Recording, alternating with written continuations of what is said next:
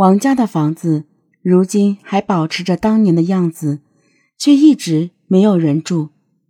当年做尸检的法医李景和已于几年前去世了，没能等到案件大白于天下的那天。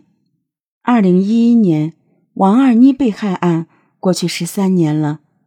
这一天，技术人员在内部系统中得知，公安部开始运用一种全新的检测手段，以往难以提取 DNA 的物证也有了对比的条件。而时隔整整十三年之后，枣庄灭门血案的精斑样本是否能检出 DNA 呢？警方开始尝试着比对武忠武的毛发和王二妮身上的精斑。从二零一一年十二月到二零一二年二月，整整两个多月，结果出来，DNA 一致，凶手就是武忠伟。而更让警方感到惊喜的是。在公安部的 DNA 数据库中，一名曾经在河南商丘身背五起盗窃案的罪犯李华与武忠伟的 DNA 数据竟然完全吻合。办案民警很兴奋，DNA 不像其他的物证可能有误判的情况，这次武忠伟插翅难逃了。警方迅速赶往商丘，将潜逃整整十四年。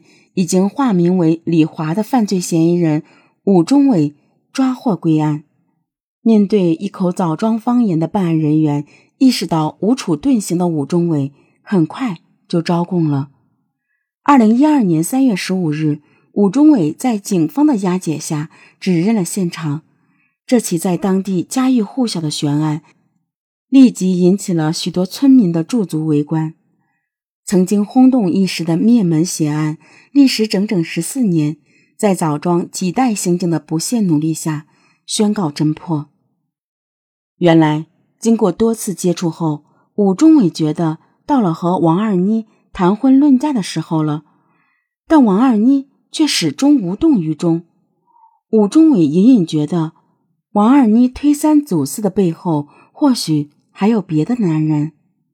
王二妮开始跟他谈得如胶似漆，谈得火热，后来就不理他了。他很失望。正所谓能有多爱你，就有多恨你。一九九八年五月十九日夜晚，武忠伟决定最后一次找王二妮商量结婚的事情，却再次遭到了拒绝。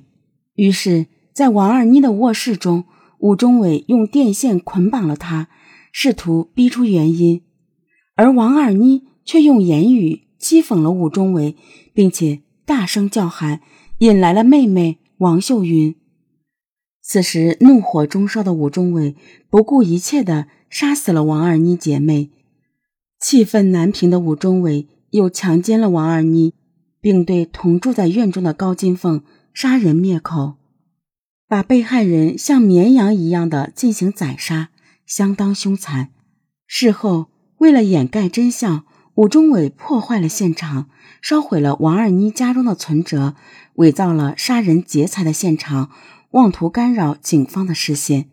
然而，让武忠伟没有想到的是，他遗留在现场的那份关键证据——经斑，竟然被执着的办案民警保存了十四年之久，最终让武忠伟在新一代的 DNA 技术下无所遁形。